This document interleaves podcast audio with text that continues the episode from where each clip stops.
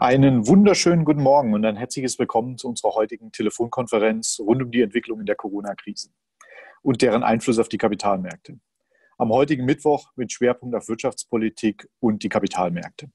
Dazu begrüße ich heute ganz herzlich Herrn Christian Lindner, Bundesvorsitzender der Freien Demokratischen Partei und seit 2009 Mitglied im Deutschen Bundestag und sicher einer der profiliertesten Politiker in Deutschland.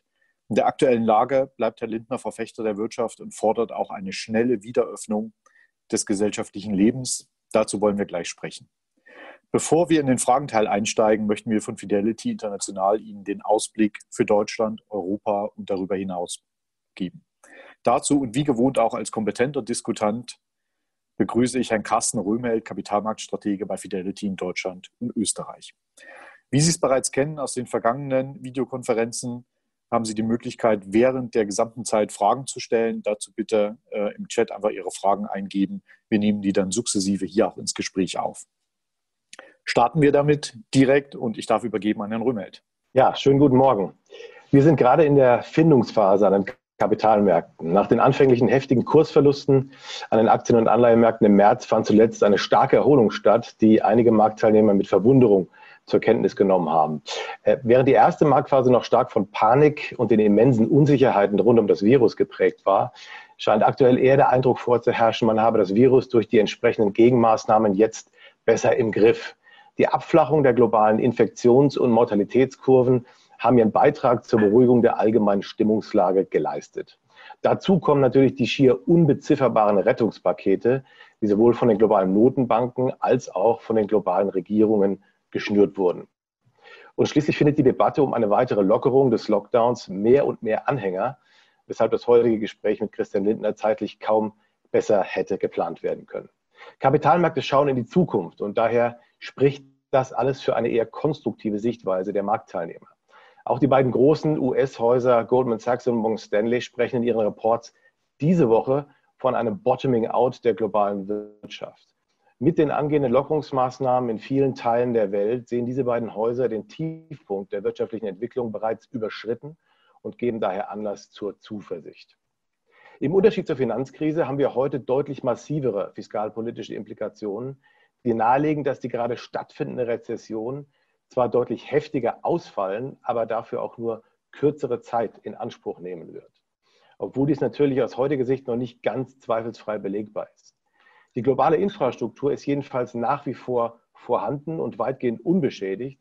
Nur die Wertschöpfungsketten einer mehr und mehr just-in-time operierenden Wirtschaft müssen halt neu sortiert werden. Was hingegen klar belegbar ist, ist die Tatsache, dass wir sowohl vom zeitlichen Umfang her als auch von der Größenordnung der Maßnahmen die Finanzkrise hier deutlich in den Schatten gestellt haben. Wir sprechen hier nicht von Kleinigkeiten, sondern einem Vielfachen der aufgewendeten Mittel und darüber hinaus staatlichen Garantien, zum Beispiel für Kredite. Und das alles zu einem sehr frühen Zeitpunkt, also noch bevor die Rezession tatsächlich ausgebrochen war. Auch das ist ein großer Unterschied zur Finanzkrise von 2008, als die Rezession erst sichtbar wurde, als sie längst in vollem Gange war. Denn die Reaktion der globalen Notenbanken und Regierungen, die haben zu dieser Zeit deutlich länger auf sich warten lassen, da sich das vollständige Bild der Krise erst allmählich offenbart hatte. Und darüber hinaus mussten die entsprechenden Instrumentarien und Programme, zum Beispiel der Zentralbanken, überhaupt erst entwickelt werden, was wiederum wertvolle Zeit gekostet hat und die Krise weiterhin verlängerte. So erschreckend es auch anmutet, dass die Wirtschaft schon etwas mehr als zehn Jahre später wieder über Kaufprogramme und Fiskalpakete noch größeren Ausmaßes gestützt werden muss, so gut ist es wiederum, dass die damals gemachten Erfahrungen uns heute eine deutlich höhere Reaktionsgeschwindigkeit ermöglicht haben. Aus heutiger Sicht erscheinen diese Reaktionen notwendig, da wir über die Lockdown-Maßnahmen zur Virusbekämpfung mit einem fast gleichzeitigen Stillstand der globalen Wirtschaft konfrontiert waren. Das wahre Ausmaß dieser Rezession ist gigantisch und wird möglicherweise erst in vielen Jahren vollständig sichtbar werden. Trotz vielfacher Kritik an den Rettungsmaßnahmen, die deutlich ansteigende Schuldenniveaus nach sich ziehen, und auch das wird heute sicherlich ein Thema sein, stellt sich die Frage nach den Alternativen. Es handelt sich nämlich nicht um eine Rettung der Kapitalmärkte, wie gelegentlich kolportiert wird, sondern um eine Rettung der lokalen und globalen Wirtschaft, vieler Arbeitsplätze, vieler Existenzen und vieler Unternehmen. Und damit eben auch der Möglichkeit, über zukünftiges Wachstum zu gewährleisten, dass wir unsere Sozialsysteme finanzieren und die Grundbestandteile unseres Wohlstandes auf absehbare Zeit wahren können. Wenn ich aktuell von Gesprächen allein hier in Frankfurt höre, wie vielen kleinen und mittleren Unternehmern im Dienstleistungsbereich das Wasser bis zum Hals steht, dann kann einem schon Angst und Bange werden. Und das ist die Kehrseite der Medaille, sozusagen die Bottom-up-Sicht, die zu einer etwas vorsichtigeren Perspektive Anlass geben sollte. Es ist daher aus meiner Sicht noch etwas zu früh, wieder all-in zu gehen und die Cash-Reserven vollständig zu mobilisieren. Ein verhaltenes graduelles Hineintasten in die Märkte erscheint uns eher angebracht, wobei stärkere Rückschläge genutzt werden sollten, um mittel- und längerfristig gewünschte Positionen aufzubauen. Diese Krise hat enorme Kräfte entfacht. Sie hat regionale Unterschiede in der Bekämpfung des Virus offengelegt hat Überlegungen hinsichtlich von sicherheitsrelevanten Wertschöpfungsketten ausgelöst und damit die Frage von mehr staatlicher Einflussnahme in bestimmten Bereichen neu gestellt. Sie hat Marktverwerfungen in Anlageklassen wie Unternehmensanleihen offengelegt, die durch die neue Ölkrise noch verstärkt wurden. Sie hat es ermöglicht, Qualitätstitel zu lange zu, zu, oder zu lange nicht vorhandenen Bewertungen zu erwerben. Sie hat aber auch Entwicklungen beschleunigt, die ansonsten deutlich länger gedauert hätten. Und ich spreche zum Beispiel von dem Offline- zu Online-Trend, der erhebliche kreative Kräfte freigesetzt hat, die uns sicherlich noch lange begleiten werden. Und das Gleiche gilt auch für eine nachhaltige Anlage- und Unternehmensphilosophie, die durch diese Krise nicht etwa in den Hintergrund gedrängt wurde, sondern sich eher noch verstärkt hat, und zwar mit einem Fokus auf Stakeholder statt Shareholder. Und genau das sind die Bereiche, auf die sich Anleger im weiteren Verlauf konzentrieren sollten. Sie betreffen Investitionen in Asien, das aufgrund der großen Erfahrungen mit Pandemien schneller wieder auf den Wachstumspfad kommt und von enormen längerfristigen Wachstumstrends profitiert. Sektoren wie das Gesundheitswesen und Technologie, digitale Serviceleistungen und Konnektivität sind Bereiche, die weiterhin hervorragende Perspektiven haben. Unternehmensanleihen mit attraktiven Spreads bieten sich auch an, die zusätzlich von der Nachfrage der sogenannten Buyers of Last Resort, nämlich der EZB und der FED zum Beispiel, profitieren. Und schließlich die eben genannten nachhaltig agierenden Unternehmen, die sich nach unseren Analysen in der Krise besser halten konnten, sofern sie über ein höheres Fidelity ESG-Rating verfügten. Und dieser Umstand sollte ebenfalls für zunehmende Anerkennung im Rahmen der Kapitalmärkte sorgen. Ich fürchte, die schlechten Wirtschaftsnachrichten werden noch eine Weile anhalten. Bis sich der Nebel des gesamten Ausmaßes der Krise gelichtet haben wird, geht noch einige Zeit ins Land. Und deshalb gilt es, die guten Chancen, die es heute an den Märkten schon gibt, zu nutzen und graduell über die kommenden Monate in den Portfolien umzusetzen. Ja, herzlichen Dank und auch herzlichen Dank an all, all, unsere Teilnehmer für die vielen Fragen, die mittlerweile schon reingekommen sind. Ich würde gerne sozusagen eins der Stichworte, die Carsten Röhmelt gerade genannt hat, nämlich die Europäische Zentralbank direkt aufnehmen und die erste Frage an Herrn Lindner geben. Das Bundesverfassungsgericht hat gestern ja eine von vielen mittlerweile als historisch beschriebene Entscheidung getroffen äh, und sozusagen da Weichenstellung auch ein Stück weit für die Stärkung der, der Bundesbank hier getroffen. Wie sehen Sie diese Entscheidung von gestern und welchen Einfluss erwarten Sie davon auf die Kapitalmärkte kurz- und mittelfristig? Herr Machtz, Herr Röhmheld, äh, meine Damen und Herren, vielen Dank für die Einladung. Ich wünsche Ihnen einen äh, guten Morgen. Vielen Dank auch für den ähm, durchaus optimistischen äh, Blick auf die Märkte. Herr Röhmheld sagte, es äh, gäbe Zeiten, da könne man Rückschläge nutzen, um Qualitätstitel auch günstig einzukaufen. Ähm, das ist natürlich für mich eine besondere Motivation, wenn Sie dann den FDP-Vorsitzenden zu einer solchen Konferenz einladen mit Blick auf unsere Umfragen muss man ja auch sagen, wäre die FDP eine Aktie, wären jetzt echte Kaufkurse. Äh, zur EZB und ähm, ihrer diesbezüglichen Frage. Es ist tatsächlich eine Zäsur, äh, diese äh, Rechtsprechung äh, aus Karlsruhe, die sich ja in eine Kette einreiht. Äh, Karlsruhe hat oft gewarnt. Nun hat äh, das Verfassungsgericht einmal ein Nein ausgesprochen. Äh, zwei äh, Sätze aus äh, dem Urteil sind besonders bedeutsam. Zum einen, dass eine Verhältnismäßigkeitsprüfung verlangt wird für die Anleiheankaufprogramme. Damit erkennen die Karlsruher Richter an, dass es auch negative Auswirkungen der Notenbankpolitik, zum Beispiel auf Sparer, gibt. Ähm, beispielsweise auch auf das Risikoprofil unseres Landes als ähm, ähm, Equity-Anteilseigner an der EZB. Und äh, diese äh, Auswirkungen waren in den vergangenen Jahren ja offensichtlich, äh, insbesondere durch die Assetpreisinflation von der, Herr Rümmelt, ich glaube, dass wir sie in den nächsten Jahren durch den massiven Eingriff der Notenbanken auch nochmal in einer Wiederholungsfolge sehen. Und zum Zweiten bemerkenswert am Urteil, äh, dass unterstrichen worden ist, äh, dass es einen Ausnahmecharakter sein muss, äh, Anleihenankäufe vorzunehmen, damit es nicht zu einer Monetarisierung der Staatenfinanzierung kommt. Das ist bemerkenswert. Das gefällt nämlich den Kapitalmärkten in der Regel nicht, wenn die Anleiheankaufprogramme zeitlich befristet werden sollen. Nun aber, Herr Macht, zu Ihrer Frage, was sind die politischen Folgewirkungen des Urteils? Kurzfristig, es wird ganz schnell der EZB äh, gelingen, die Verhältnismäßigkeit in einem Schriftsatz darzulegen. Insofern wird kurzfristig ähm, es keine äh, Verwerfung geben. Das haben die Märkte ja durch ihre Reaktion gestern auch gezeigt.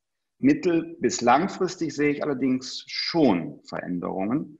Zum äh, einen wird das Parlament in Deutschland sich stärker beteiligen. Ähm, es wird ähm, stärker äh, auch eine Kontrolle äh, stattfinden durch Debatte. Und ähm, damit werden auch die Defizite der Regeln der Wirtschafts- und Währungsunion offengelegt werden, denn die Intervention der Notenbanken ähm, ersetzt ja nur Politik. Ähm, und jetzt ist dann irgendwann Politik wieder gefragt, wenn Limits äh, der Notenbankpolitik sichtbar werden. Dann werden Fragen, alte Konfliktlagen neu auf die Tagesordnung kommen. In Kurzform wollen wir eine Wirtschafts- und Währungsunion, die die fiskalische Eigenverantwortung betont, inklusive der Ultima Ratio ähm, eines Haircuts, einer Staatenresolvenz mit Gläubigerbeteiligung. Oder ähm, machen wir es explizit so, dass Risiken geteilt werden dann werden gemeinsam begebene Anleihen äh, und Risikoteilung in äh, ungeahnter neuer Dimension auch wieder in der politischen ähm, Agenda sein. Also äh, ich sehe also kurz-, mittelfristig keine Auswirkungen, mittel- bis langfristig kommen jetzt gegenwärtig verdeckte Konfliktlagen durch die EZB-Politik, verdeckte Konfliktlagen neu zurück. Also ich würde würd vielleicht hier direkt nochmal nachsetzen, weil wir kriegen hm, aus dem ja. eine ganze Menge Fragen rund um das Thema sozusagen die Höhe der Ankaufprogramme, die äh, Risiken von Geldentwertung, ähm, die Ungleichverteilung von Vermögen, die damit einhergeht, vielleicht sozusagen Blasen, die sich, die sich quer durch Europa bilden. Wie sehen Sie das Risiko äh, auch gerade für den, für den Durchschnittssparer in Deutschland? Depends on. Also ähm, hier drüben im Deutschen Bundestag gibt es ja viele Anhänger ähm, der gesetzlichen Rente und des Sparbuchs. Äh, wer sich darauf verlässt, der ist verlassen. Wer aber ähm, bei Fidelity oder sonst wo sich am Kapitalmarkt engagiert oder Assetklassen wie Immobilie, automobiles Kulturgut, äh, Vintage-Handtaschen, ähm, äh, Uhren, wie auch immer, wer da rein investiert, ähm, der ist wie schon im vergangenen Jahrzehnt Profiteur der Assetpreisinflation. Das Faszinierende war ja, dass die diesbezügliche Inflation beim Endverbraucher nicht ankam, weil aufgrund der Produktivitätszuwächse und der Globalisierung äh, des wirtschaftlichen Zusammenhangs die Unterhaltungselektronik so günstig war wie nie, die Dinge des täglichen Bedarfs günstig waren wie nie, aber eben bestimmte Assetklassen gestiegen sind. Ähm, die politische Risikolage ergibt sich aus den sich verschärfenden Verteilungsdebatten. Schon jetzt äh, geht hier in Berlin das Gespenst der Vermögensabgabe des Lastenausgleichs um. Ähm, die Partei Bündnis 90 Die Grünen hat nur mit einem Formelkompromiss am Wochenende bei ihrem kleinen Parteitag äh, eine entsprechende Positionierung äh, vermieden. Das heißt, da könnte eine Drucksituation entstehen, wenn dadurch, alleine aufgrund ähm, äh, des rechnerischen Effekts ähm, der Ausweitung der Geldmenge, wenn dadurch die Vermögensspanne auseinandergeht. Die politische Reaktion sollte nach meiner Auffassung nicht sein, äh, dass wir über eine Vermögensabgabe und andere Eingriffe in das Eigentum nachdenken, sondern eher einer äh, breiteren Gruppe in Deutschland zu ermöglichen, auch äh, Anteilseigner an den Assets zu werden. Also sozusagen nicht Volkseigentum, sondern ein Volk von Eigentümern mit der selbstgenutzten Immobilie als dem besten Teil der Altersvorsorge. Mietfreies Wohnen im Alter schützt vor Altersarmut und vor ähm, Abstiegsängsten und vor allen Dingen Anteile am Kapitalmarkt. Ähm, eine Aktienkultur in Deutschland ist schon lange ähm, überfällig. Da könnten viele profitieren und das äh, sollte der Staat nicht erschweren durch merkwürdige Aktiensteuern, also die Rückkehr der alten Börsenumsatzsteuer im neuen Gewand mit neuen Argumenten, sondern sollte eher dazu übergehen, dass es wieder eine Spekulationsfrist gibt. Wer Wertpapiere über viele Jahre hält, tut das offensichtlich nicht aus spekulativer Motivation, äh, sondern zum langfristigen Vermögensaufbau und äh, zur Eigenversorge. Also sollten die diesbezüglichen Kursgewinne auch wieder steuerfrei sein. Vielleicht darf ich zum Thema Inflation noch eine Sache ergänzen. Ähm, es sieht im Moment eher nach dem Gegenteil aus, wenn wir uns anschauen, was an Nachfrage Frage, was auch an Angebot sozusagen aus dem Markt verschwunden ist. Und wenn wir den Ölpreis zur anderen Seite auch anschauen, dann sind die Inflationsgefahren momentan eher überhaupt nicht ausgeprägt. Inflation wird meistens ausgelöst durch, ähm, durch Löhne oder durch äh, Übernachfrage nach bestimmten Gütern und Dienstleistungen. Und das ist im Moment überhaupt nicht zu sehen. Das heißt also, wir haben im Moment den gegenteiligen Effekt. Wie sich das Ganze in der Summe längerfristig auswirken wird, muss man erst noch sehen. Das hat sich noch nicht ganz ergeben. Wir, zum Beispiel bei den Rohstoffpreisen ist es sicherlich so, dass da erstmal ein Verfall zu sehen ist. Aber wenn entsprechend viel Angebot aus den Märkten verschwindet, ähm, sei es beim Öl, sei es bei ähm, Basismetallen, sei es bei anderen Gütern, dann können sich die Preise über eine bestimmte Zeit hinweg wieder stabilisieren. Mhm. Aber dass die Arbeitsmärkte einen Druck auf die Löhne ausüben nach oben oder dass aus anderen Gründen der Nachfrage Inflationsgefahren herrschen, das sehen wir im Moment überhaupt nicht. Und bevor wir, mhm. wie einige der Teilnehmer hier von Hyperinflation sprechen, müssten wir erstmal zu einem normalen Inflationsgeschehen gehen, bevor wir dann irgendwann in einem deutlich späteren Schritt überhaupt über so etwas wie Stärke oder Hyperinflation sprechen. Also die Gefahren sehen wir zunächst erstmal nicht. Mhm. Ich ja auch nicht. Also ich sprach ja von der Assetpreisinflation genau. und nicht Hyper. Auf die Fragen ja, eingehen, genau. die reinkamen ja, in Richtung. Ja. Prima. Perfekt, vielen Dank. Äh, an einem Tag wie heute, Herr Lindner, müssen wir natürlich über die Lockerungsstrategien in Deutschland sprechen, wobei sicherlich vieles schon über die letzten 24, 48 Stunden vorweggenommen worden ist, was heute eigentlich diskutiert werden soll. Mich würde interessieren, sozusagen, fürchten Sie eine zu schnelle Lockerung in vielleicht auch unterschiedlichem Ausmaß. Wie realistisch ist, ist in dem Kontext sozusagen eine zweite Welle der Infektion?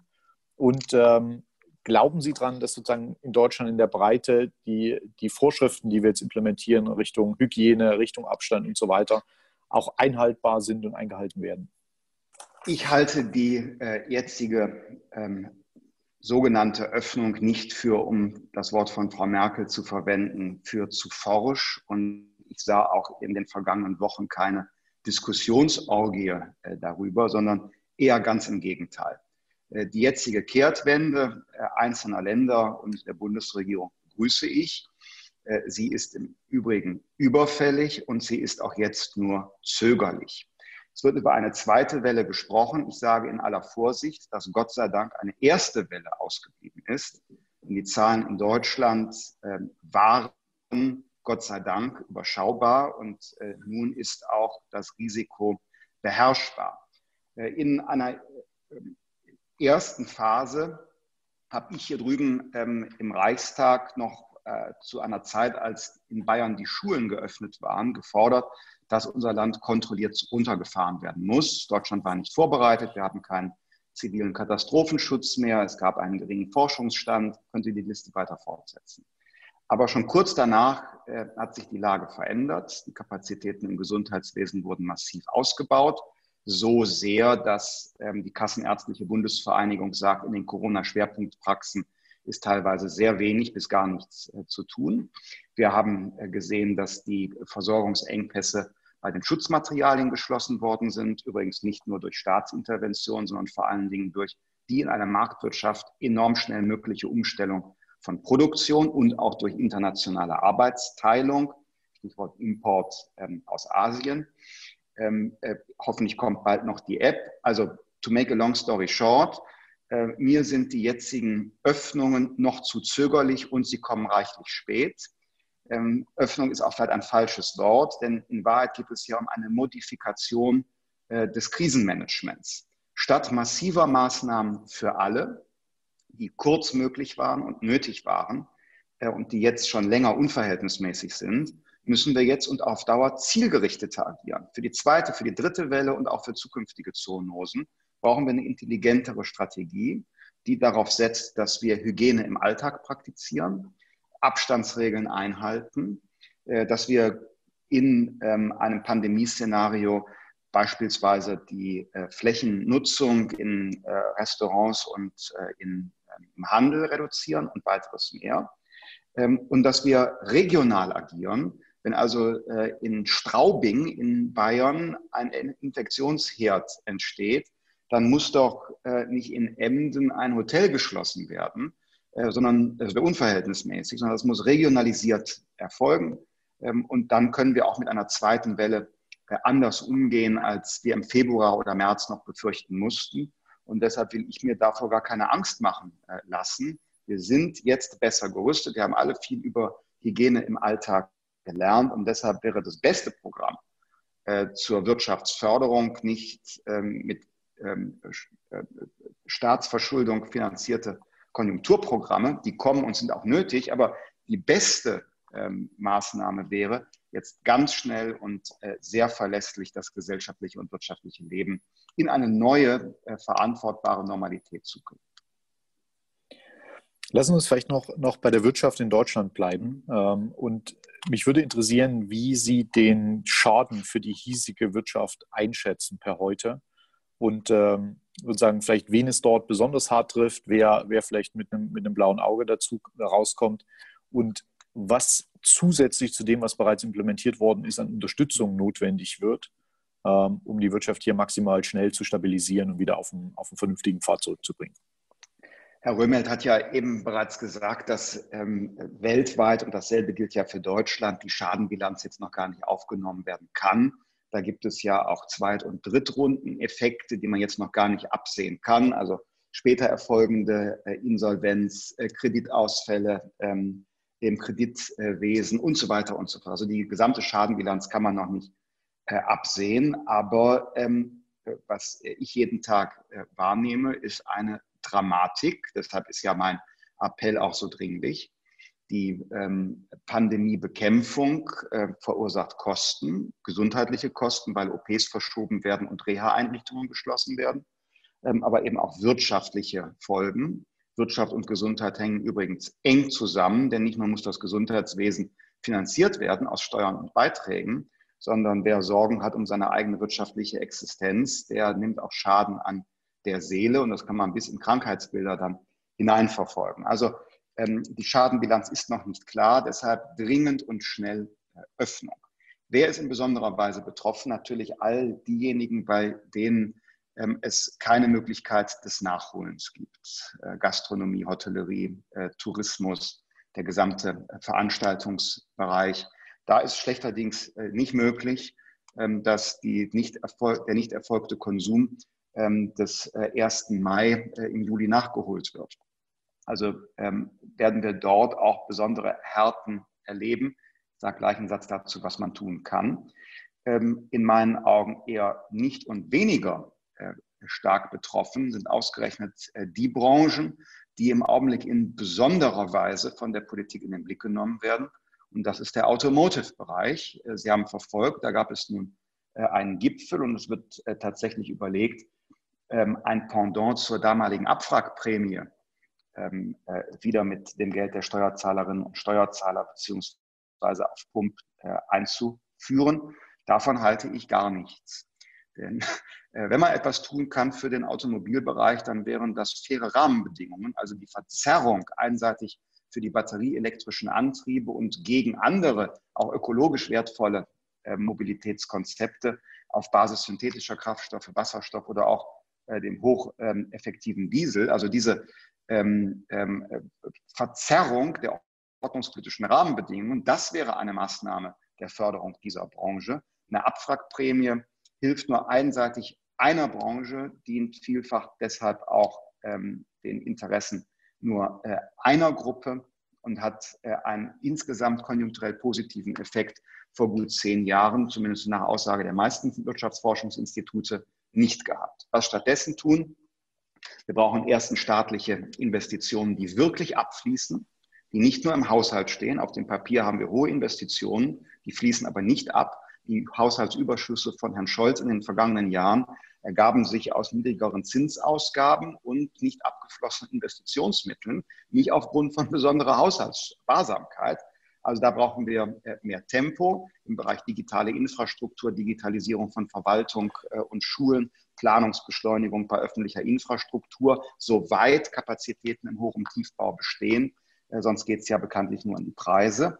Zweiter Punkt, breitflächige Unterstützung für private Investitionen, privaten Konsum und private Vorsorge durch eine, das war vor Corona schon richtig, jetzt ist es aber besonders dringlich, durch eine wachstumsorientierte, eine wirtschaftsfreundliche Steuerreform.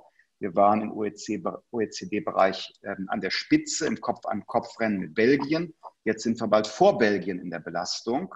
Und äh, deshalb brauchen wir für ähm, die Menschen, äh, den Facharbeiter, brauchen wir eine Entlastung kalte Progression. Äh, da beginnt Stromsteuer, dann kommen wir in den unternehmerischen Bereich, Unternehmenssteuerreform, Soli für alle im Wegfall und Sonderabschreibungsprogramme für geringwertige Wirtschaftsgüter, äh, digitale Wirtschaftsgüter. Das könnte äh, eine Maßnahme sein, die insgesamt das Vertrauen in die wirtschaftliche Entwicklung stärkt und den Menschen signalisiert, wir können jetzt auch wieder Konsum äh, uns erlauben. Vielen Dank. Wir haben hier, wenn ich in den Chat schaue, beschäftigen sich ungefähr 50 Prozent der Fragen mit dem Thema, wie finanzieren wir diese Krise? Also wir werden ja sicherlich irgendwann zu dem Punkt kommen, dass die großen Pakete gegenfinanziert werden müssen. Hier geistern Worte wie Vermögenssteuer und, und viele andere Dinge rum. Ähm, wie ist Ihr Blick drauf und wie sieht vielleicht ein, ein adäquates Steuerkonzept aus, um diese Krise gegenzufinanzieren?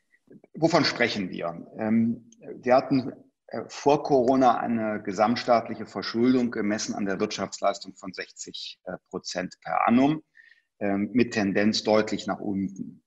Ähm, nicht aufgrund des guten Wirtschaftens des Staats, sondern unterlassener Steuerentlastungen. Wir haben die höchste Steuerquote in der Geschichte unseres Landes.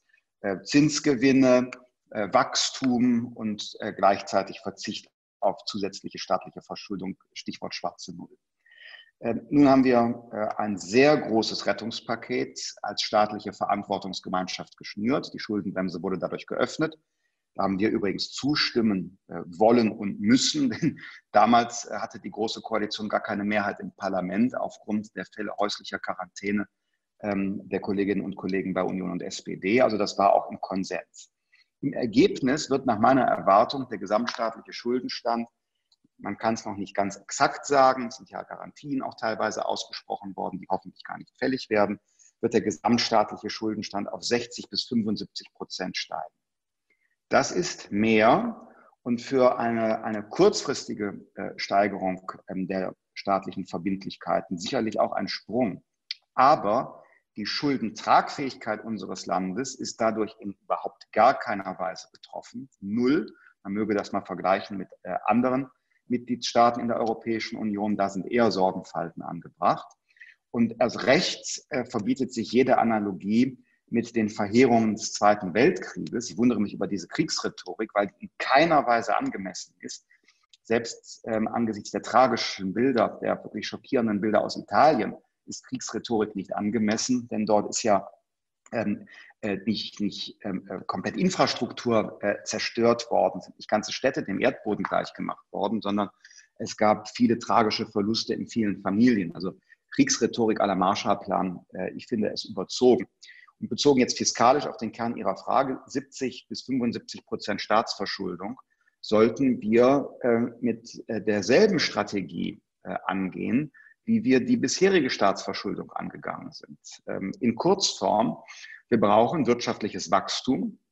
Ähm, wirtschaftliches Wachstum ähm, vergrößert äh, den Nenner des Bruchs und gleichzeitig den Verzicht auf neue Schulden. Äh, das hält den Zähler des Bruchs stabil. Da wird man dann im Haushalt Disziplin walten lassen müssen. Nicht jedes gut gemeinte Programm aller Grundrente ist dann finanzierbar. Dann gilt First Things First, ähm, Prioritäten für staatliches Handeln. Wenn wir das über einige Jahre, Zähler stabil, Nenner durch Wachstum größer, wenn wir das aufrechterhalten, dann wird sich kraft Sache der gesamtstaatliche Schuldenstand reduzieren. Dann brauchen wir nicht Dinge wie Vermögensabgabe und Vermögenssteuer, deren ökonomischer Kollateralschaden viel größer ist als ähm, das tatsächliche Aufkommen äh, Bürokratie, Kapitalflucht, äh, Reduzierung ähm, wirtschaftlicher Aktivität und Motivation. Ich könnte eine lange Liste machen, warum das nicht empfehlenswert ist. Ähm, der andere Weg hat sich bewährt und der sollte wieder aufgenommen werden.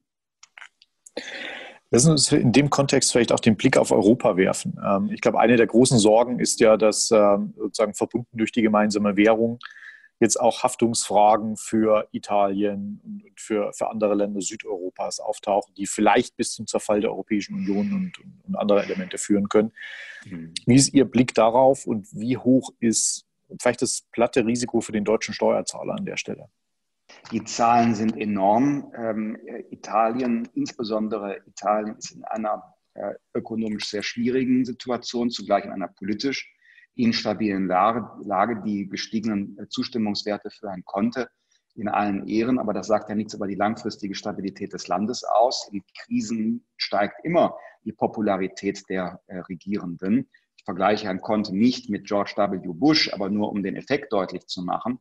Herr Bush hatte eine Zustimmung von 50 Prozent äh, am 10. Äh, September 2001. Ähm, am 1. Oktober 2001 nach 9-11 war seine Zustimmungsrate bei 95 Prozent. Und dann gingen die aber äh, in großen Schritten auch wieder runter. Also insofern, ähm, auch politisch ist die Lage in Italien instabil. Schon vor Corona hatte ähm, die dortige links-rechtspopulistische und später dann stark links äh, geprägte Regierung gepfiffen auf äh, Stabilitätskriterien aus äh, Brüssel. Man hat regelrecht der Kommission eine lange Nase zeigen wollen in fiskalischen Fragen. Jetzt kommt das mit neuen Argumenten in der Krise ähm, zurück. Aber da ist ein enormer Konfliktpunkt in der Wirtschafts- und Währungsunion. Auch ähm, Partner wie Frankreich haben da eine Position stark auf die Risikoteilung, entweder explizit ähm, durch gemeinsam begebene Anleihen oder über den Umweg der Bilanzen privater Kreditinstitute. Stichwort gemeinsame Einlagensicherung äh, und anderes mehr. Ähm, die Debatte wird kommen und sie nimmt an Fahrt auf, äh, je stärker Italien den Zugang verlieren könnte, konjunktiv zum Kapitalmarkt. Und deshalb ist es richtig, dass wir die Instrumente des Europäischen Stabilitätsmechanismus ESM äh, nutzen, um Italien abzusichern. Da ist es als Kompromiss mit ähm, argen Bauchschmerzen auch möglich, die Konditionalität der Programme etwas zu lockern. Ich bin also der Meinung, dass ähm, die jetzt getroffenen Entscheidungen für Italien zunächst einmal, äh, wenn die Innenpolitik dort die Zeichen der Zeit erkennt und auch wieder wachstumsorientiert arbeitet, dass das für Italien vielleicht das äh, Schlimmste jetzt verhindern kann. Ähm, das war äh, ein Verdienst der Regierung der Niederlande, auch der Regierung in Österreich. Ende hat die deutsche Regierung dann auch Kurs gehalten. Das ist auch gut und richtig so. Der Ball liegt jetzt in Italien. Wenn dort jetzt endlich Reformen eingeleitet werden, die auch Wachstum und Beschäftigung stärken, den öffentlichen Sektor modernisieren, dann kann dort das Schlimmste verhindert werden. Vielleicht nochmal eine Frage auch an Herrn Röhmheld zum Thema der Investment Case für Europa. Ähm, die europäischen Aktien, europäische Anleihen waren ja und sind noch ein Riesenthema in den Depots unserer Kunden. Ähm, wie ist der Ausblick dort?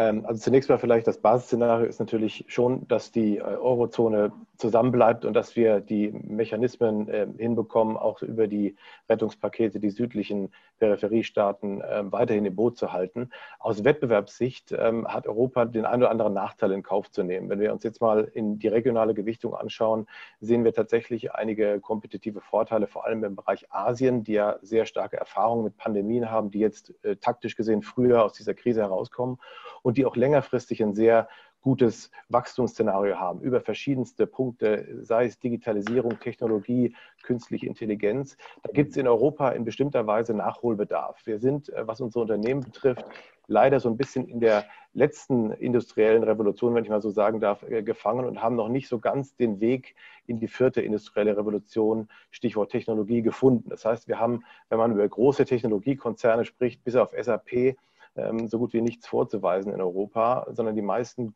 erfolgreichen, guten Unternehmen sind natürlich noch aus einer etwas vergangeneren Zeit, die sich jetzt umstellen müssen und die den Weg in die Zukunft bestimmen müssen. Also insofern glaube ich schon, dass die aktuelle Marktphase auch in Europa bestimmte ähm, positive Implikationen hat und äh, Qualitätsunternehmen hervorragend in einem Portfolio allokiert werden können.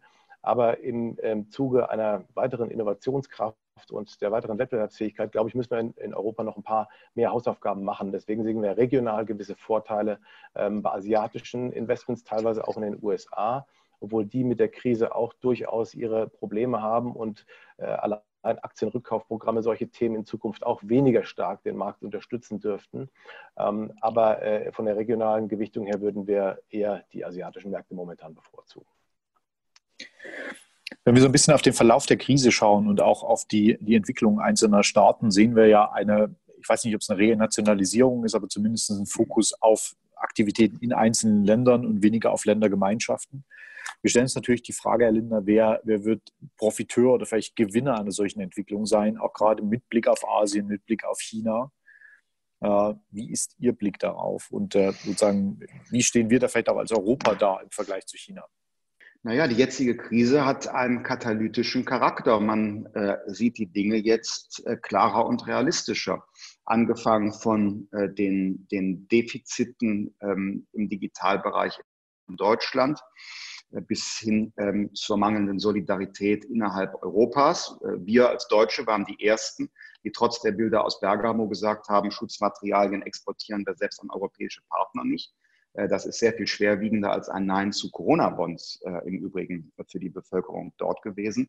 Also es gibt so katalytische Effekte und ganz offensichtlich ist eins, äh, es gibt die USA als einen Pol, ähm, es gibt die Chinesen als einen Pol und wir Europäer sind unentschieden, ob wir einer sein wollen. Wir geben uns mitunter luxuriösen Debatten hin, aber ähm, die wirklichen ökonomischen und Sicherheitsinteressen unseres Kontinents nehmen wir gemeinsam bislang noch nicht war. Und das muss sich ändern. Wir haben das selbst in der Hand, etwas zu tun. Technologischer Hinsicht ist in, vieler, äh, in vielen Branchen der Zug abgefahren. Dennoch bei Privacy und künstlicher Intelligenz im ganzen Komplex der Biologisierung, Stichwort beispielsweise äh, Impfstoffe und im Feld Cleantech sehe ich äh, enorme Potenziale auch auf den Weltmärkten zu äh, regelrechten europäischen Umwälzungen zu kommen, können wir sogar unsere zivilisatorischen Werte und unseren Way of Life verbinden ähm, mit, mit ähm, ökonomischen Interessen. Also um es äh, klar zu sagen, es äh, gibt eine Beschleunigung bestimmter Effekte, äh, Autarkie, Antiglobalisierung, Unilateralismus. Und wir müssen innerhalb Europas anfangen, äh, schon äh, diesen Entwicklungen zu wehren und erstmal selber wieder als Europäer ein Akteur werden, der auf der Weltbühne mit ähm, einer Stimme spricht. Vielleicht mal, wenn wir uns intern uneinig sind, leise mit einer Stimme. Aber gegenwärtig ist es ja eine Kakophonie von unterschiedlichen Interessen. Und äh, da müssen wir ähm, schon, und das ist der letzte Gedanke dazu, schon im Inland der ähm, ähm, Debatte äh, aufmerksamer folgen. Ähm, denn auch bei uns gibt es ja eine Diskussion über die Renationalisierung von Lieferketten, als ob für ein exportorientiertes Land ähm, Autarkie wieder ein äh, sinnvolles Ziel sein könnte. Wir profitieren doch enorm von weltweiter äh, Arbeitsteilung. Ähm, und deshalb sollten wir auch im Inland diese globalisierungskritische Debatte ähm, äh, offensiv aufnehmen und nicht die Abkehr von der Globalisierung, sondern eine kluge ähm, äh, Evolution äh, fordern. Aber das ist in Deutschland auch eine Herausforderung für Führungskräfte in der Wirtschaft gegen einen Mainstream, der die Dinge mitunter ganz anders sieht.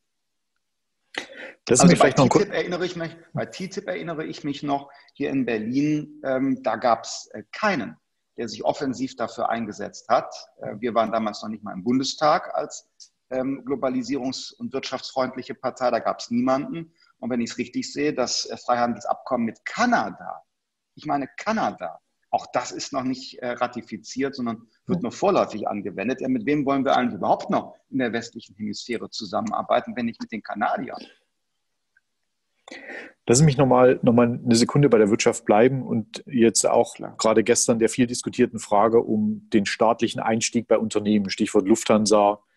Äh, wir kriegen hier auch im Chat eine ganze Menge Fragen zu A, wie stehen Sie dazu? B, was erwarten Sie denn, was passiert auch sozusagen vielleicht über Lufthansa hinaus im, im Bankenbereich sozusagen, je nachdem, wie die Krise jetzt auch im Verlauf mhm. weitergeht? Und vielleicht noch eine Nachfrage oder ein Teil dazu noch. Wir sehen hier eine ganze Menge Risiken auch, dass sozusagen, wenn es der Staat nicht tut, tut es vielleicht jemand anders. was wiederum auch der Link zu der China-Diskussion eben sein kann. Also, dass wir vielleicht sozusagen eine Wirtschaft in so einer verwundbaren Phase zurücklassen, dass der Einstieg von außen, was auch immer außen dann ist, äh, sozusagen sehr viel einfacher gemacht wird. Würde uns sehr Ihr Blick darauf hm. interessieren. Mhm. Also äh, Staatsbeteiligung bei der Lufthansa, wenn die Bedingungen stimmen, ja. Ähm, die hat Infrastrukturcharakter und das hört sich jetzt ein bisschen merkwürdig an im Vergleich zu dem, was ich gerade vorher gesagt habe, globalisierungsfreundlich. Aber ich bin ähm, immer schon der Auffassung gewesen, dass in bestimmten Bereichen, private Geschäftsbanken, nationaler Carrier, Luftbereich, dass man da einen Player mit Sitzland Deutschland äh, dauerhaft haben muss. Aus unterschiedlichen Gründen würde jetzt zu weit führen, aber ähm, das schon spricht nicht gegen Globalisierung, aber ist äh, pragmatisch sinnvoll, äh, das zu tun. Und jawohl, äh, wenn es erforderlich ist, dann sollte der Staat sich am liebsten im Wege äh, der stillen Beteiligung äh, ohne Einfluss auf unternehmerisches Handeln und auch sehr kurzfristig orientiert bei der Lufthansa engagieren. Aber es darf nicht das Modell Commerzbank werden. Ähm, nichts gegen die Koba, aber äh, da ist der Staat immer noch drin, weil äh, kein Politiker, kein Finanzminister vor die Steuerzahler treten will und sagen will, oh, das müssen wir verkaufen äh, mit Kursverlust. Äh, das macht keiner und ist der Staat auf Dauer drin. Das führt zu vielen negativen Effekten, Fragen der Regulierung, äh, der Interessen. Äh, und deshalb kann das kein Modell sein.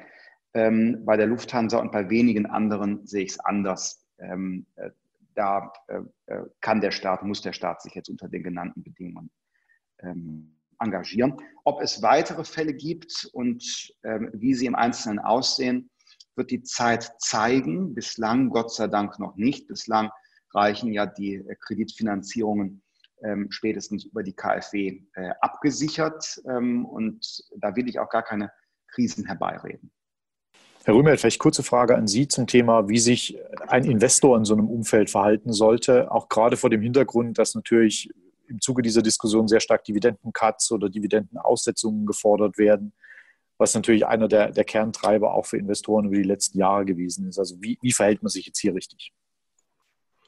Ich hatte vorhin schon mal das Stichwort äh, Qualitätsunternehmen genannt und äh, bei uns ist es so, der Fokus auf ähm, Dividenden ist in der Form so, dass wir sehr stark darauf achten, Unternehmen zu haben in der großen bilanziellen Stärke, in der großen finanziellen, ähm, großen finanziellen Polstern, die auch in dieser Krise äh, bestimmte Zeiten über, überdauern können und die sozusagen auch dauerhaft auch Dividenden ausschütten können. Es ist klar, dass im Moment dieses Thema Dividenden äh, eine sehr starke Prominenz bekommen hat, weil eben bestimmte Bedingungen von Rettungsprogrammen auch an die Kürzung von Dividenden gebunden war. Äh, wenn man sich aber global umschaut als Dividendeninvestor, findet man nach wie vor auch viele Unternehmen, die tatsächlich eine weiterhin stabile Situation vorfinden, die weiterhin ähm, ein gutes bilanzielles und finanzielles Polster haben. Und ähm, solche Unternehmen lohnen sich dann durchaus weiterhin im Portfolio zu halten. Also der Fokus auf Dividenden ist aus meiner Sicht nach wie vor vorhanden, denn Einkommen, wie man es auch immer definieren mag, wird immer weniger in Zukunft vorhanden sein. Sprich, also bei Rentenanlagen wird es weniger äh, Zinsen geben. Da muss man sich weiterhin auf der Risiko Leiter etwas nach oben bewegen, um hier ordentliche Renditen erwirtschaften zu können. Und bei Aktien wird das auch zunehmend der Fall sein, zumindest vorübergehend, dass eben bestimmte Dividenden ausgesetzt werden von Unternehmen und äh, man sich eben so Unternehmen suchen muss, die weiterhin über eine gute finanzielle Situation und Solidität verfügen, um diese Dividenden auszuzahlen. Aber das Stichwort Dividendeninvestments ist nach wie vor interessant und gegeben. Ja. Herr Macht, wenn ich äh, ganz kurz einen Punkt auch noch ergänzen äh, darf. Äh, ich halte das für eine ethische Frage ehrlicher Kaufmannschaft. Wer staatliche Hilfe in Anspruch nimmt, auch im Wege etwa einer Garantie für eine ähm, Liquiditätshilfe über Kredite, der kann doch keine Gewinne ausschütten, Boni gewähren oder Aktienrückkaufprogramme gleichzeitig unterhalten. Das ist wenn es nicht eine Rechtsfrage ist, eine ethische Frage. Und da kommen wir ähm, für das gesellschaftliche Klima in Teufelsküche. Sollte das eine gängige Praxis sein, dann all das, was ich eben äh, gewarnt habe, was wir nicht brauchen, äh, Staatsintervention, Enteignung, Stichwort Berliner Mietendeckel als Eingriff in äh, das Privateigentum, das kommt dann alles ähm, äh, massiv zurück. Also kann man nur verwarnen, wenn es nicht rechtlich ausgeschlossen ist, äh, es ansonsten zu tun, äh, sondern sich da sehr zurückzunehmen. Ähm, was anderes ist übrigens bei dem Kurzarbeitergeld. Das Kurzarbeitergeld, das ist eine Versicherungsleistung von Arbeitgebern und Arbeitnehmern bezahlt. Da gibt es große Rücklagen, weil die Beiträge sehr hoch waren. Ähm, die laufen zwar jetzt ab wie das Wasser in der Badewanne, aber dafür ist das auch gemacht worden. Da sehe ich kein ethisches Problem der Inanspruchnahme Kurzarbeitergeld und gleichzeitig zum Beispiel auch Gewinne auszuschütten. Ähm, zumindest ist das nicht so eindeutig. Auch das wird man kritisch diskutieren können. Aber bei Gewinnausschüttung, Boni und Aktienrückkaufprogrammen Vorsicht an der Bahnsteigkante. Passt auch nicht. Aktienrückkaufprogramm und gleichzeitig Liquiditätshilfe in Anspruch nehmen. Lassen uns, lassen uns zum nächsten Themenblock kommen, nämlich das Thema Regulierung und äh, vielleicht auch Liberalisierung in diesem Kontext. Wir haben äh, im Call eine ganze Menge Kollegen, die unter einer 34F-Lizenz laufen. Und äh, wir haben ja gestern sozusagen auch die Diskussion im Bundesrat dazu gesehen, äh, haben auch die Kommentare von Herrn Schäffler äh, von Ihrer Partei dazu gesehen. Für uns ist so ein bisschen die überbordende Frage, A, wie sehen Sie die Regulierung der Finanzbranche derzeit? Wie sehen Sie vor allem die Regulierung der, der Vermögensanlageberatung, die ja mit MIFID II gigantische Ausmaße angenommen hat, ohne sozusagen einer klaren Evidenz, dass das auch zum Vorteil des Kunden ist? Ja, und ich glaube, gerade in so, einer, in so einer Phase, auch Stichwort Altersvorsorge, Stichwort Vermögensaufbau, sozusagen wäre es ja mhm. wichtig, hier einfach Vereinfachungen zu schaffen. Ähm, da wird uns mhm. natürlich sehr Ihr Blick drauf mhm. interessieren. Zwei Gedanken vor der Klammer. Äh, der erste ist ähm, die Finanzkrise des Jahres 2008-2009 äh, ging aus von den USA und kam dann bei uns in Europa an. Und zehn Jahre später stellen wir fest, die amerikanischen Institute sind auf den Weltmärkten stark wie nie und äh, wir sind alle miniaturisiert, ähm, weil wir durch die Regulierung uns das Geschäft besonders schwer gemacht haben. Und der zweite Gedanke vor der Klammer, mh, hm, das ist jetzt nur eine böse Unterstellung, äh, Polemik, aber wenn ich mir so die, die, äh, die große Linie ansehe, der Regulierung, insbesondere ähm, eben auch der privaten ähm, äh, Finanzberater. Ich habe manchmal den Eindruck, es gibt so eine versteckte Agenda durch immer höhere Bürokratielasten, Anforderungen, im Grunde das Geschäft des ähm, kleinen Beraterbüros oder des solo-selbstständigen Finanzvermittlers eigentlich komplett kaputt zu machen, weil es sich äh, nicht mehr lohnt. Wie gesagt, das ist nur eine böse Unterstellung, das wird auch niemand offen aussprechen. Aber ich habe so das Gefühl, so manche sprechen hier in Berlin äh, komplett gegen die äh, Provisionsberatung, es soll nur noch Honorarberatung geben. Es läuft alles so in eine bestimmte Richtung. Das waren die zwei äh, Vorbemerkungen. Ähm, äh, politisch als Forderung, wir brauchen einen äh, Sektor der privaten Finanzberatung. Äh, der ist dringend erforderlich, gleichzeitig mit der Wahlfreiheit versehen, ob Provisions- ähm, oder Honorar finanziert gerade die Provisionsberatung hat, ähm, äh, da drehen die Grünen immer durch, wenn ich das sage, hat geradezu eine sozialpolitische Funktion. Denn der Berater auf ähm, Honorar, der wird den Berufsanfänger nicht bekommen. Der wird sagen, was, ich soll jetzt für einen ersten Überblick über, über meine Altersvorsorge und meine Versicherungsprodukte, soll ich jetzt 400 Euro Honorar bezahlen? Das habe ich gar nicht. Während ähm, beim Einstieg in der Provisionsberatung auch mit relativ kleinen Provisionen für die kleinen Policen man überhaupt mal in Kontakt kommt. Auch äh, die Vertriebspower des äh, äh, privaten Vermittlers hat ja eine enorm wichtige Funktion, weil nämlich sonst viele sich auf die gesetzliche Rente verlassen und glauben, damit seien sie bereits gut abgesichert für das Alter. Und erst über das Vertriebsinteresse des privaten Vermittlers werden manche in Kontakt gebracht mit den wirklichen Zahlen. Also insofern gibt es eine wirklich gesellschaftsstabilisierende Funktion auch eines privaten Finanzvermittlersektors. Und ähm, ähm, Sie haben die 34F-Lizenzen ähm, angesprochen, die Sachkunde, die Aufsicht und all was damit äh, verbunden ist. Äh, ich halte diesen Bürokratismus für gegenwärtig schon zu hoch und wir sollten uns dagegen wehren, dass hier die Regulierungsschraube immer weiter angezogen wird. Denn in der Regel sind es Scheinsicherheiten auch für die Kundinnen und Kunden, die da entstehen. Ähm, also ich jedenfalls kenne nur ganz wenige, die die vielen Seiten Belehrungen dann tatsächlich unterschreiben und auch nicht alle wünschen, dass die Beratergespräche mitgeschnitten werden. Aus einer Vielzahl von Gründen. Ich glaube, hier darf ich für, für viele Teilnehmer im Chor vielen Dank sagen und äh, in die Daumen drücken, dass wir da sozusagen eine vernünftige Lösung haben. Vielleicht nochmal ein bisschen, bisschen breiter auf das Thema Regulierung. Mhm. Äh, es wurde ja immer wieder gefordert, sozusagen, dass sei es die Bankenregulierung, sei es aber auch andere Regulationen, ein Stück weit gelockert werden, um die Krisenfolgen abzufedern. Sehen Sie dort Entwicklungen oder ist das eine, eine trügerische Hoffnung? Ich sehe gegenwärtig keine positive ähm, Entwicklung. Ähm, gut wäre es, wenn zusätzliche Regulierung und Verschärfung zunächst mal unterlassen würde und wir da so eine Art Moratorium bekommen. Oder Waffenstillstand äh, kann man auch böse sagen. Nötig wäre es. Und ich nenne mal einen Bereich, den ich für den wichtigsten halte. Der bezieht sich auch auf Ihre Frage, Herr Machtz, äh, die Sie eben gestellt haben, die ich äh, gar nicht jetzt im Einzelnen ähm, beantwortet habe, nämlich kommen hier in Anführungsstrichen fremde Mächte und kaufen sich in unsere Unternehmen ein, weil wir in einer wirtschaftlichen Schwächephase sind. Ich sehe da einen Regulationsbedarf, ähm, einen Liberalisierungsbedarf. Und das betrifft das äh, private Anlagevermögen unter Verwaltung äh, in äh, Pensionsfonds, ähm, Versorgungskassen und andere mehr.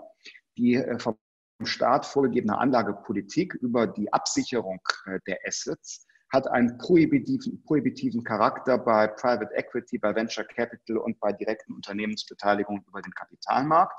Im Grunde aufgrund der Eigenkapitalabsicherung ähm, äh, werden die ähm, Staatsanleihe, die fiktiv risikofrei ist, und ähm, wird Beton, also Immobilie, äh, die werden äh, überprivilegiert.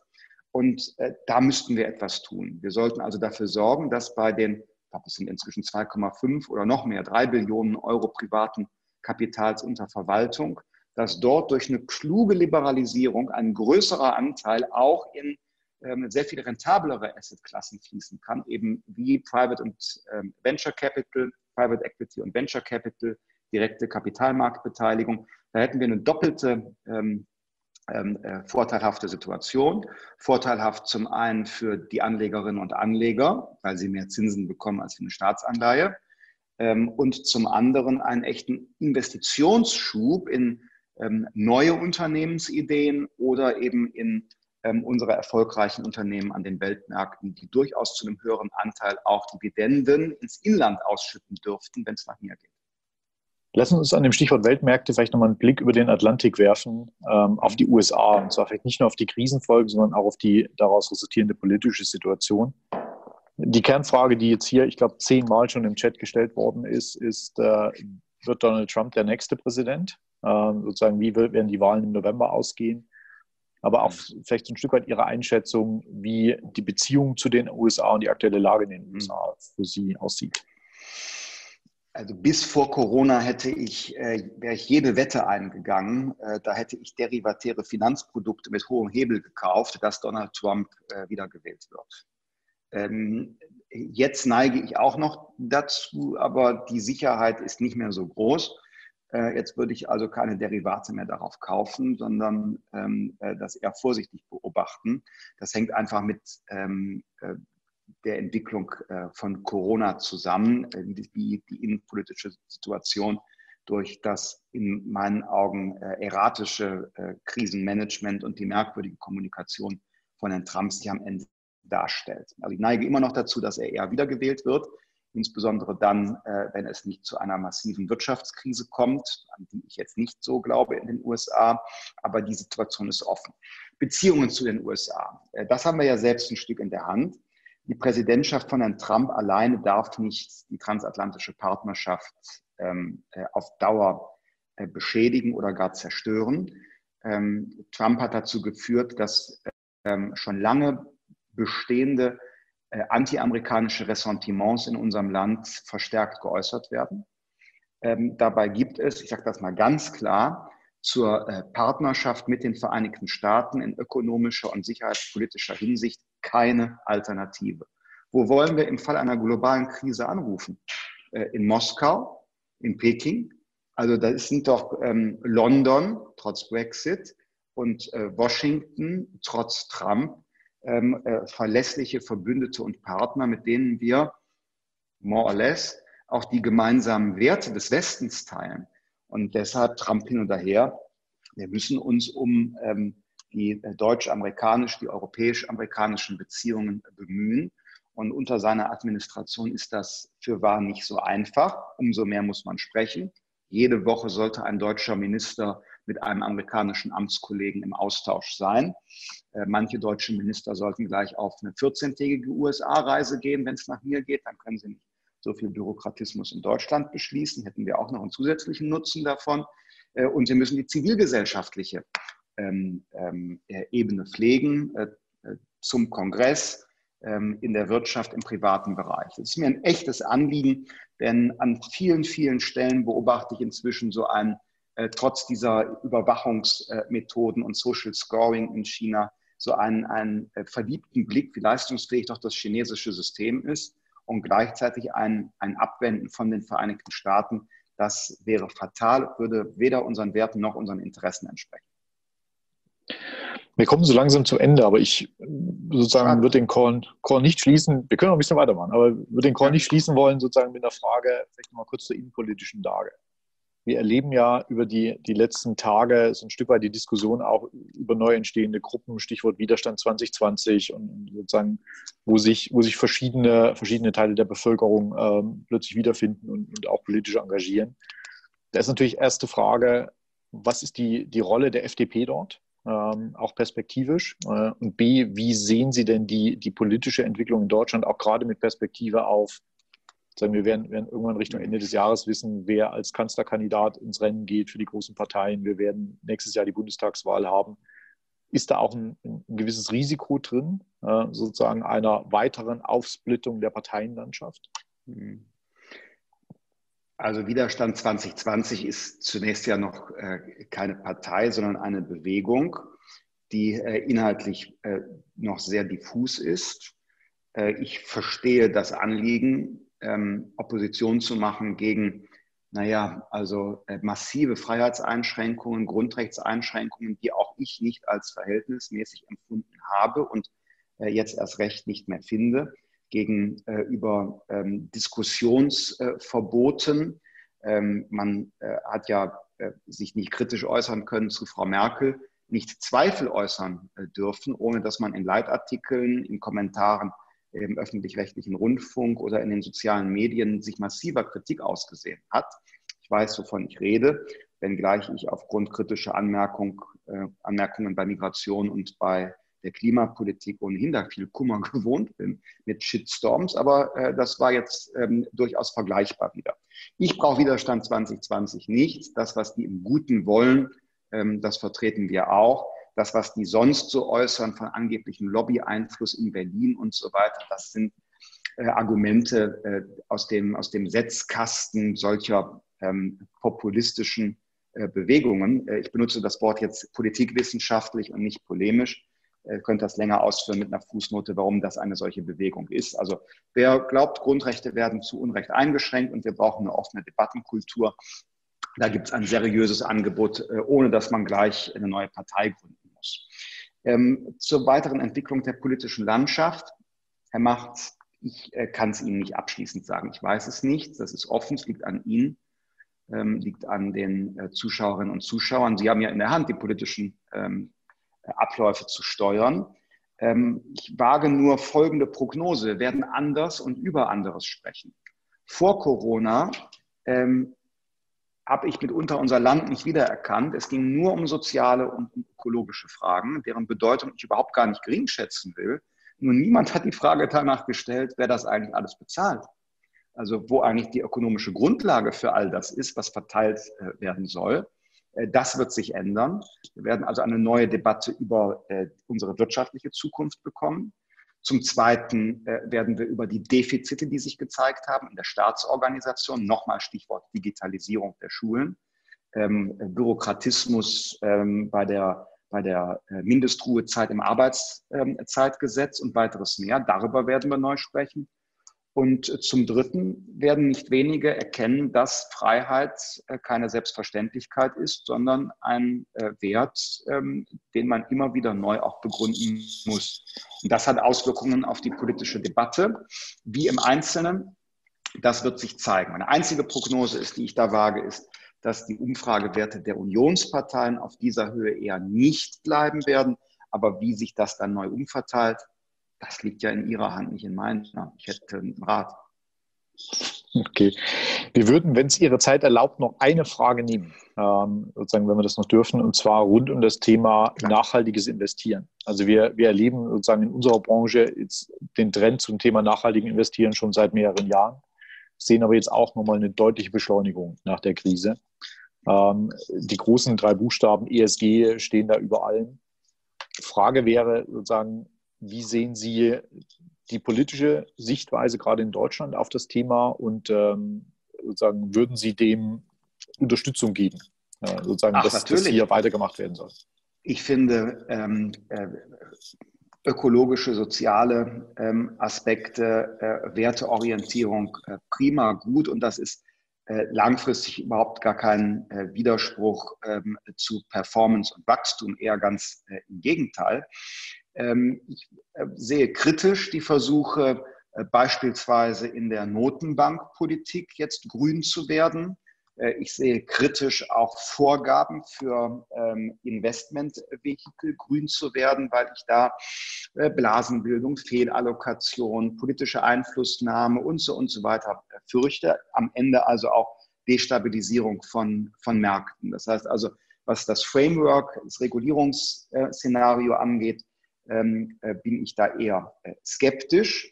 Ähm, was äh, in der Sache äh, ESG betrifft, bin ich ausgesprochen positiv. Ich sehe da weltweit auch große äh, Exportchancen für uns. Äh, gerade im Cleantech-Bereich, den ich eben angesprochen habe, enorme Chancen mit ähm, spitzen Know-how, Cutting-Edge-Technologien, nicht nur bei uns gute Gewinne zu schreiben, sondern zugleich einen Beitrag zu leisten dafür, dass andere auf der Welt einen Anteil am Wohlstand erhalten, ohne dass damit ein überbordender äh, Ressourcenverbrauch ähm, verbunden ist oder ähm, ähm, eine äh, carbonbasierte äh, Wirtschaft erst äh, nochmal neu etabliert wird, obwohl wir über die Dekarbonisierung im globalen Kontext sprechen. Letzter Gedanke. Ich wünsche mir insgesamt mehr Orientierung auf diese Zukunftsbereiche Digi, Bio und Cleantech aber bitte technologieoffen. Das, was wir jetzt gegenwärtig erleben, bremst eher Wachstum. Wir haben in Deutschland eine starke Fixierung auf bestimmte erneuerbare Energien mit ähm, ähm, hohen Subventionen und Garantierenditen aus dem EEG, hat dem Klimaschutz wenig gebracht, war eine Umverteilungsmaschine. Wir sehen im Automotive-Bereich Fixierung auf batterieelektrische Antriebe Wasserstoff, hocheffizienter Verbrenner, ähm, synthetische Kraftstoffe könnten aber eine viel größere und global spannende äh, Rolle spielen. Das heißt, ähm, äh, ich glaube, dass ESG gut ist, dass wir aber äh, dabei auf Technologieoffenheit setzen sollten. Das macht ja eigentlich auch unser Wirtschaftsmodell attraktiv, der Erfindergeist und die dezentrale Entscheidung der Kundinnen und Kunden. Ich glaube, das ist ein fast perfektes Schlusswort. Ähm, ich sage ein riesen Dankeschön, Herr Lindner, an Sie für, den, für die tolle Diskussion heute Morgen, für die Beantwortung der vielen Fragen. Auch ein riesen Dankeschön an Carsten Röhmheld ähm, für seinen Blick auf die Märkte und, seine Beiträge. Sie werden natürlich die Aufzeichnung dieser Telefonkonferenz oder Videokonferenz ähm, spätestens am Morgen Nachmittag auf unserer Webseite finden und äh, freuen uns sehr, sozusagen Sie zu unserer nächsten Runde in diesem Kreis hier begrüßen zu dürfen. Herzlichen Dank und eine gute Woche.